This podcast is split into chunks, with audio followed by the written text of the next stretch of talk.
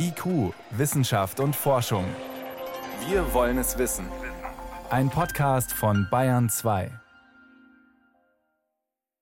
Ein Berg in der Schweiz droht abzurutschen. Wie gefährlich das für die Menschen dort ist und wie Wissenschaftler helfen können, das ist gleich unser erstes Thema.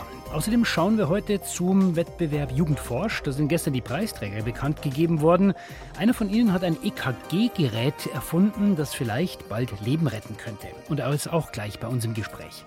Und am Schluss geht es unter anderem um die Frage, warum sprechen wir eigentlich? Und warum sprechen wir so, wie wir sprechen? Da sind wir ja in der Tierwelt recht einzigartig. Wissenschaft auf Bayern 2 entdecken. Heute mit Stefan Geier. Ein Berg, der ist fest, der ist beständig, der ist ewig, der ist eigentlich nicht beweglich. Zumindest habe ich mir Berge so vorgestellt. Aber im Kleinen, da stimmt das nicht. Da bewegen sich selbst die Berge, gerade zum Beispiel nahe des schweizerischen Dorfes Brienz.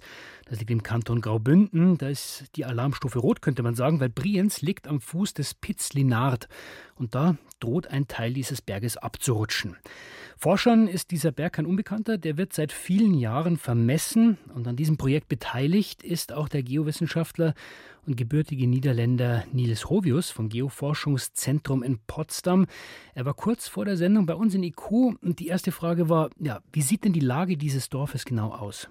Ja, liegt auf einer Terrasse, da wohnen etwa 84 Menschen, zwei aktive Bauernhöfe, also Kühe, Schafe, haben bis vor einige Tagen dort bivakiert, die sind jetzt umgezogen. Also das Dorf ist evakuiert worden.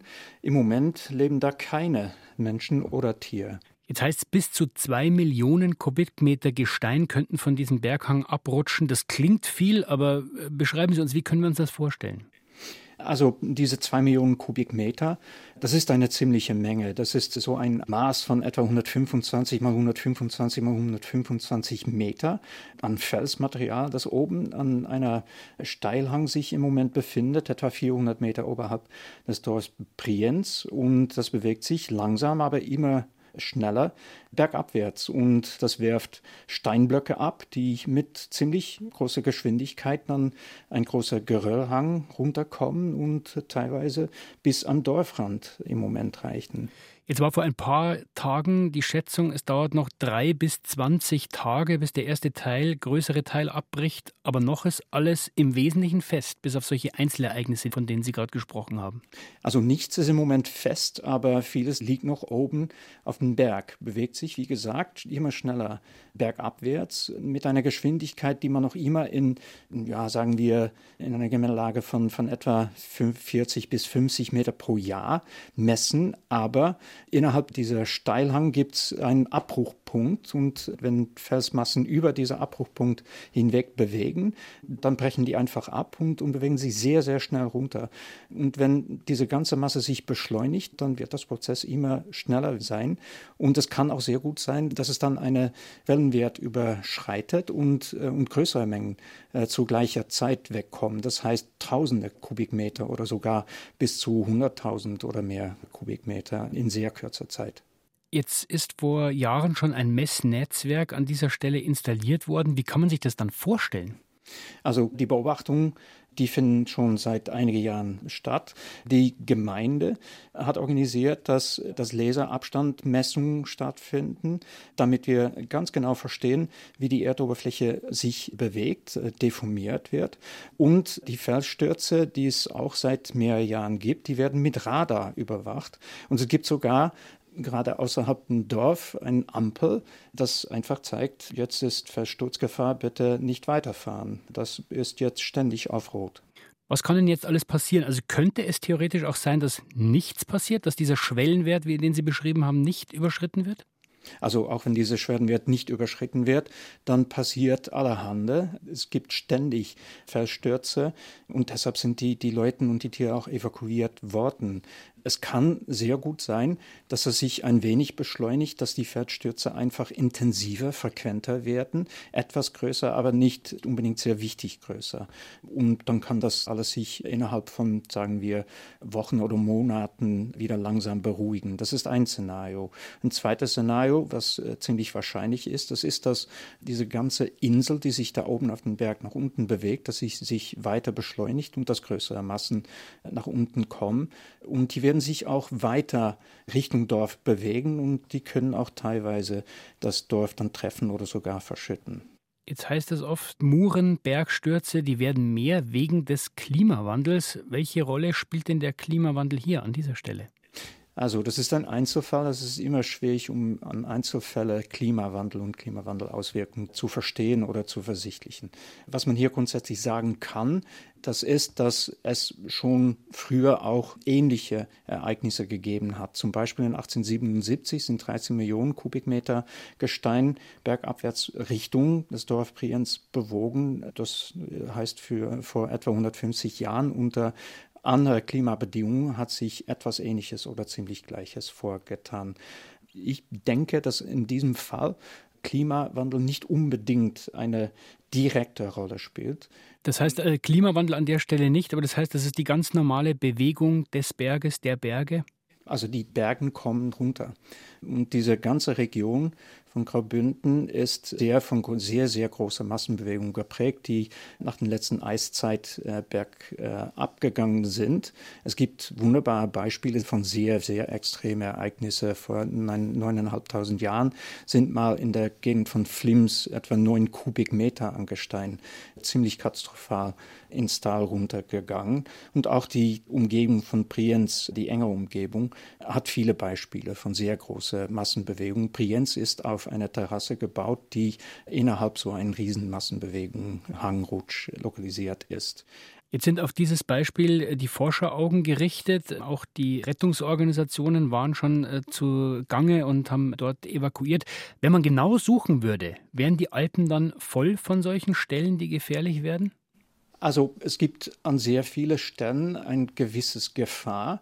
Diese Massenbewegungen, die finden grundsätzlich überall statt, wo es Steilhänge gibt, wo die Steilhänge von Niederschlag geprägt sind und wo die auch Erdbeben ausgesetzt sind. Und das heißt, im ganzen Alpenraum können solche Ereignisse spielen. Also diese Region ist ziemlich aktiv, aber ist bestimmt keine Ausnahme im Alpenraum. Dieser Berg auf jeden Fall bewegt sich nahe des schweizerischen Ortes Brienz. Es ist dramatisch für die Bewohner, die evakuiert worden sind.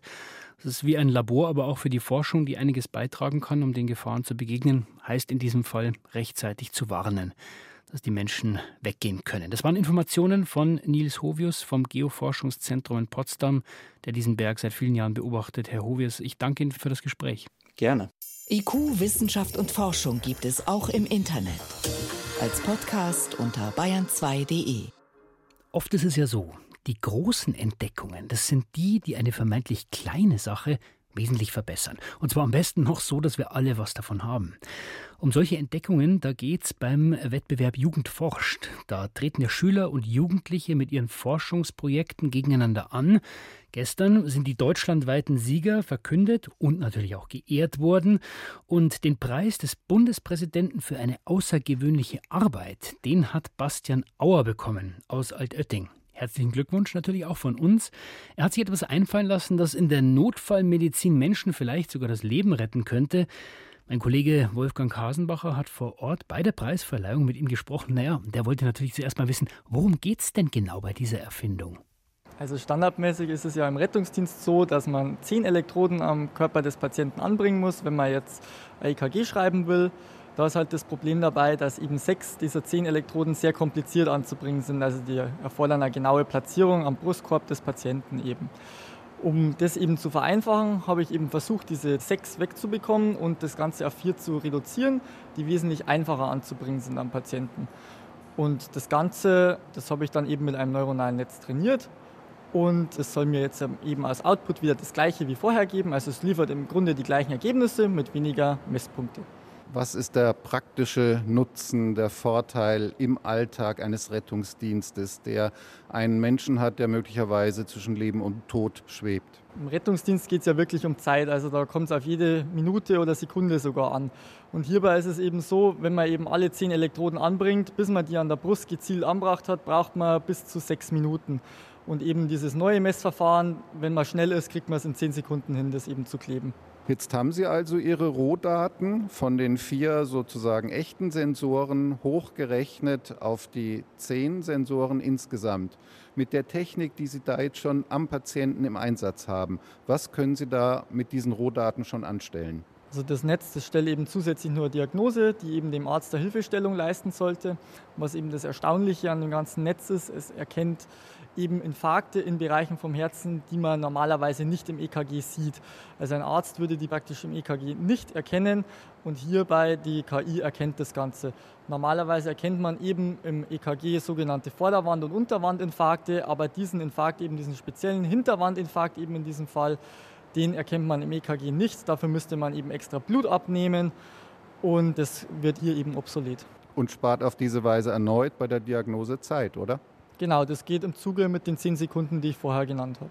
Was war denn der Ausgangspunkt? Was war für Sie das Schlüsselerlebnis, von dem Sie gesagt haben, da will ich jetzt mal die Ärmel aufkrempeln, da will ich was dran ändern? Also mir ist vor allem halt das Problem im Rettungsdienst aufgefallen, dass wir eben da dieses Problem haben, dass das eben so lange dauert und zusätzlich habe ich eben nur die Belastung für den Patienten gesehen. Das ist ja für den Patienten auch nicht einfach, der hat unter Umständen Angst, hat Atemnot, hat Schmerzen und dann kommt da noch einer und drückt da an der Brust rum. Und um dem entgegenzuwirken, habe ich mir gedacht, da muss irgendwas doch zu machen sein und habe dann eben damit mit der Forschung angefangen. Als Sie sich entschlossen haben zu sagen, Sie wollen das vereinfachen, was war die Idee, wie könnte man das lösen? Also es ist ja im Grunde so, dass diese Elektronen, also diese elektrischen Ableitungen, das sind ja alles Vektoren, die eben am Körper des Patienten da berechnet werden, eben solche Spannungsvektoren. Und da wir uns eben hier in einem dreidimensionalen Raum befinden, also das ist ja dieser Brustkorb des Patienten, da klebt der Elektrode mal weiter vorne oder weiter hinten, muss man hier eben dreidimensionale Vektorrechnung betreiben. Um sozusagen die Geometrie des Brustkorbs abzubilden. Ja, genau, um eben den Raum des Brustkorbs abzubilden.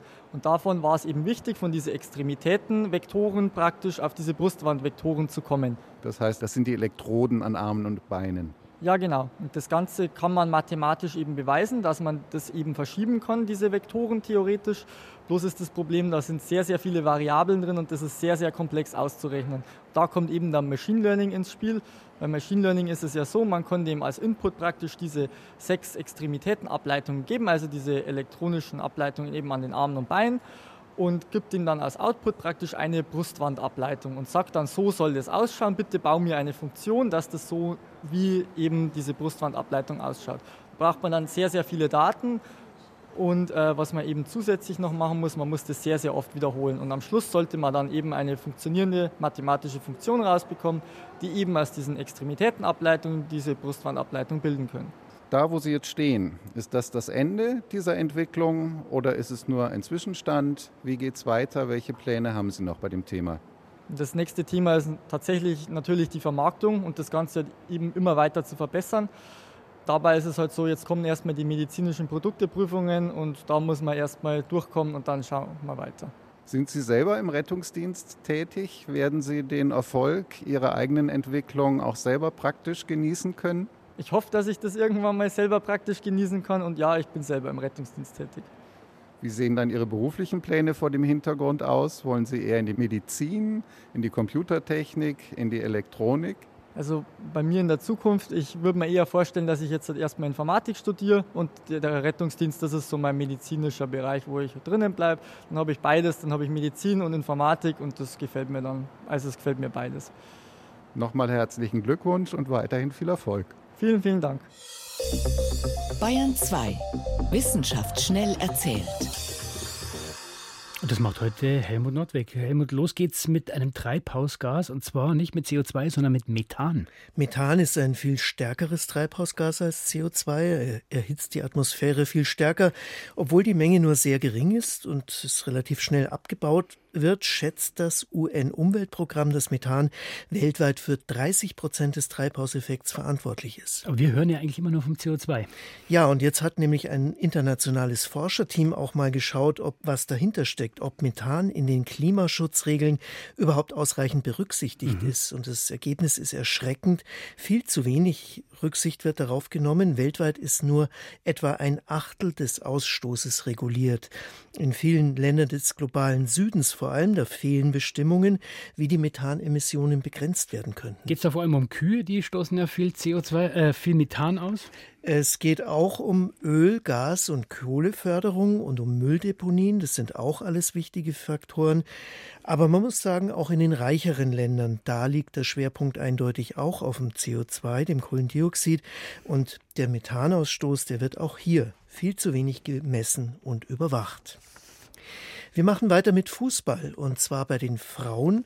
Da hat eine neue Studie aus Würzburg jetzt untersucht, wie häufig sich Nachwuchsspielerinnen verletzen. Und zwar haben sie Juniorinnen, das heißt also Alter unter 21, aus der zweiten bis vierten Liga befragt, welche Verletzungen sie im Lauf ihrer Karriere bereits erlitten haben. Und das ist anders als bei den Männern, oder? Ja, häufiger als bei den Männern sind Muskeln und Bänder betroffen, besonders Kreuzbandrisse. Warum? Ja, es hat mehrere Gründe. Die Anatomie gehört dazu. Das Knie ist bei den Frauen ein bisschen anders, aber vor allem fehlt es häufig beim Frauenfußball an der Prävention. Bei den Männern ist selbstverständlich, dass die sich aufwärmen. Geschicklichkeitstraining steht im Vordergrund. Das ist alles beim Frauenfußball nicht ganz so sehr der Fall. Und es fehlt auch an Physiotherapie, wenn dann im Spiel was passiert. Also zu wenig Training auf der einen Seite und zu wenig medizinische Begleitung. Ja, insgesamt zu wenig Aufmerksamkeit. Mhm. Jede sechste Spielerin Schülerin berichtet dann auch noch über Gehirnerschütterungen, teils mehrere. Und auch da fordern die Forschenden mehr Sensibilisierung, vor allem dort, wo Jungen und Mädchen gemeinsam spielen oder trainieren. Denn gerade da berichten die jungen Frauen darüber, dass sie schneller erschöpft sind und die Zahlen zeigen dann auch, dass sie sich eher verletzen. Mhm. So, und nach diesen eher weniger guten Nachrichten kommt jetzt eine positive für Menschen, die oft Schmerzen haben. Da haben Ärzte bisher oft ein Problem. Sie müssen sich auf die Schilderungen der Patientinnen verlassen. Die führen zum Beispiel ein Schmerztagebuch oder tragen auf einer Skala ein, wie stark die Schmerzen sind. Und jetzt gibt es zum ersten Mal einen Ansatz, das Schmerzempfinden objektiv zu messen. Und um welche Schmerzen geht es da überhaupt? Kopfschmerzen oder? Beispielsweise, es geht aber vor allem um chronische Schmerzen, wie beispielsweise bei Tumorkrankheiten oder auch Phantomschmerzen nach Amputationen. Und wie kann man das messen? Ja, da haben US-Forscher bei Patienten Elektroden in Hirnregionen implantiert, die bei der Schmerzwahrnehmung beteiligt sind. Die waren dann drei bis sechs Monate drin und aus der Gehirnaktivität konnten sie tatsächlich zurückrechnen, wie stark der Schmerz ist. Dass das Ganze dann auch stimmt, haben sie gezeigt, indem das auch mit der Wahrnehmung der Patienten selber übereinstimmt. Auch wenn es bis jetzt nur wenige Patienten waren und das Ganze ganz schön aufwendig ist, ist es doch ein wichtiger Fortschritt, Erstens mal für die Diagnose von Krankheiten und dann auch für die richtige Dosierung von Schmerzmitteln. Also manche Schmerzen kann man tatsächlich messen. Vielen Dank, Helmut Nordweg, für die Meldungen.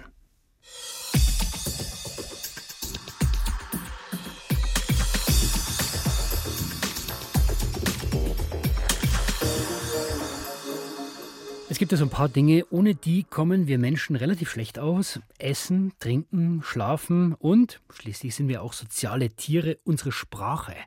Jetzt könnte man sagen, aber Moment mal, es gibt ja auch andere Tiere, die miteinander kommunizieren. Ja, der Wal singt und klickt und die Ameise markiert und riecht und der Hund bellt und so weiter. Warum haben gerade wir angefangen zu sprechen? Oder anders gefragt, ist der Mensch, was die Sprache anbelangt, wirklich so besonders? Wie entwickelt sich die Sprache weiter? Diesen Fragen geht heute Abend die große Wissensdoku nach. Um 22.50 Uhr im ersten, der Autor der Sendung, Andreas Kegel, ist im Studio. Eine monatelange Recherche liegt diesem Film zugrunde. Und erste Frage natürlich, Andreas, ist der Mensch, naja, könnte man sagen, so eine Art Sprachwunder? Ja und nein. Also auf der einen Seite ist Sprache etwas, das zu unserer Art gehört. Also ein Professor hat mir gesagt, Sprache ist in etwa das, was für den Elefanten der Rüssel ist. Also es gehört einfach zu uns. Und auf der anderen Seite ist es schon, finde ich, etwas wie ein Wunder, weil warum sind wir die Einzigen hier auf der Welt, die sprechen bzw. Sprache benutzen? Wir können ja auch mit Gestik sprechen sozusagen oder Sprache benutzen. Und da finde ich es schon ein kleines Wunder. Jetzt könnte man aber auch sagen, viele andere Tiere haben auch eine Sprache. Ja gut, das ist vielleicht eine Art von Kommunikation, aber das ist jetzt keine Sprache, Sie können jetzt keine abstrakten Zusammenhänge vermitteln, sondern Sie können halt auf etwas hinweisen. Sie können sagen, da gibt es was zu fressen, Achtung, ich mag dich, komm doch mal zum Paaren oder so, aber sie können jetzt nicht sagen, ich möchte jetzt ein Hochhaus bauen oder ich möchte, ich weiß nicht, ich möchte jetzt ins Studio gehen und jetzt mit dem Moderator sprechen. Das können sie nicht. Also die heißt, können nicht abstrahieren. Deswegen ist die Sprache von Tieren keine Sprache, sondern es ist eine Form von Kommunikation. Eine Frage, der der Film nachgeht, wann hat der Mensch denn überhaupt angefangen zu sprechen? Kann man das sagen? Ja, das, wenn man wüsste, wäre das die, wahrscheinlich die eine Million Dollar Frage, aber das weiß niemand. Man kann es nur vermuten. Es ist wahrscheinlich so, dass man sagen kann, vor vielen, vielen tausend oder hunderttausenden Jahren hat man angefangen oder hat das Gehirn angefangen, sich umzubilden. Weil zum Sprechen oder äh, gehört, unsere Sprache gehört wahnsinnig viel dazu. Also das heißt, es müssen sich Nervenbahnen entwickeln, der ganze Kiefer muss sich umformen. Also so wie wir jetzt sprechen, da sind, weiß nicht, Dutzende von, von kleinen Muskeln, von Nerven. Also das heißt, da gehört wahnsinnig viel dazu. Und es wird vermutet, dass das sehr, sehr lang gedauert hat, bis zu dem Punkt, dass man sprechen konnte oder dass die Spezies Mensch sprechen konnte. Und weiß man, warum die Entwicklung in diese Richtung überhaupt gegangen ist?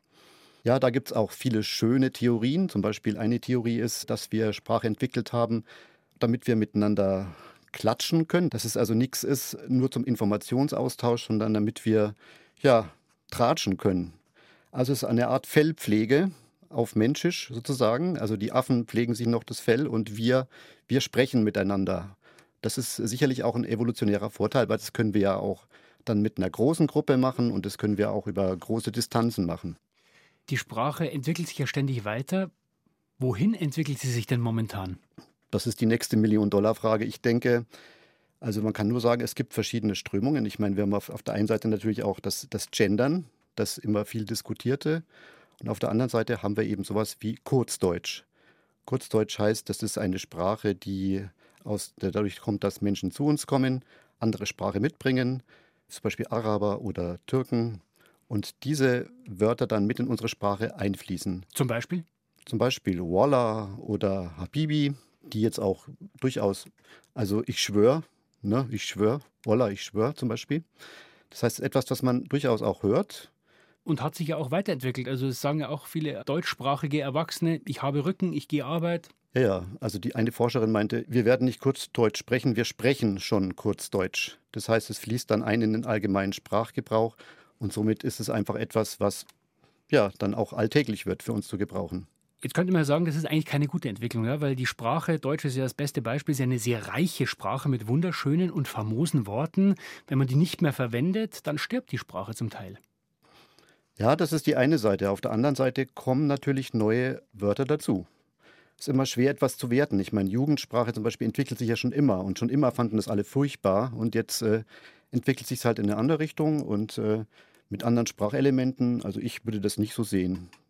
Sprache entwickelt sich und wir werden es nicht aufhalten. Es gibt auch noch andere Strömungen, weil es entwickeln sich neue Anforderungen, Sprache als Werkzeug, um Maschinen Befehle zu geben. Stichwort künstliche Intelligenz, ChatGPT. Brauchen wir da eine neue Art der Sprache? Naja, also ChatGPT ist ja nur so gut oder schlecht wie das, was wir ChatGPT füttern. Also das ist ja jetzt keine neue Sprache, die ChatGPT erfindet, sondern ChatGPT arbeitet mit dem, was wir eingeben. Das sind Milliarden von, von verschiedenen Werken, von Wörtern, von Grammatik, von Chats und so weiter. Aber es ist nichts Neues. Das heißt, es muss immer noch jemand über die Sprache wachen. Genau, also ein Experte aus dem Film hat gesagt, man muss immer kuratieren. Also das ist ja jetzt in unserem Beruf als Journalisten auch so. Wir können jetzt natürlich theoretisch ChatGPT sagen, schreib uns jetzt mal eine Moderation zur Sprache und da wird schon irgendwas rauskommen. Aber ob das, was da rauskommt, erstmal das ist, was wir erwarten, beziehungsweise ob das auch alles stimmt, wissen wir nicht. Ja?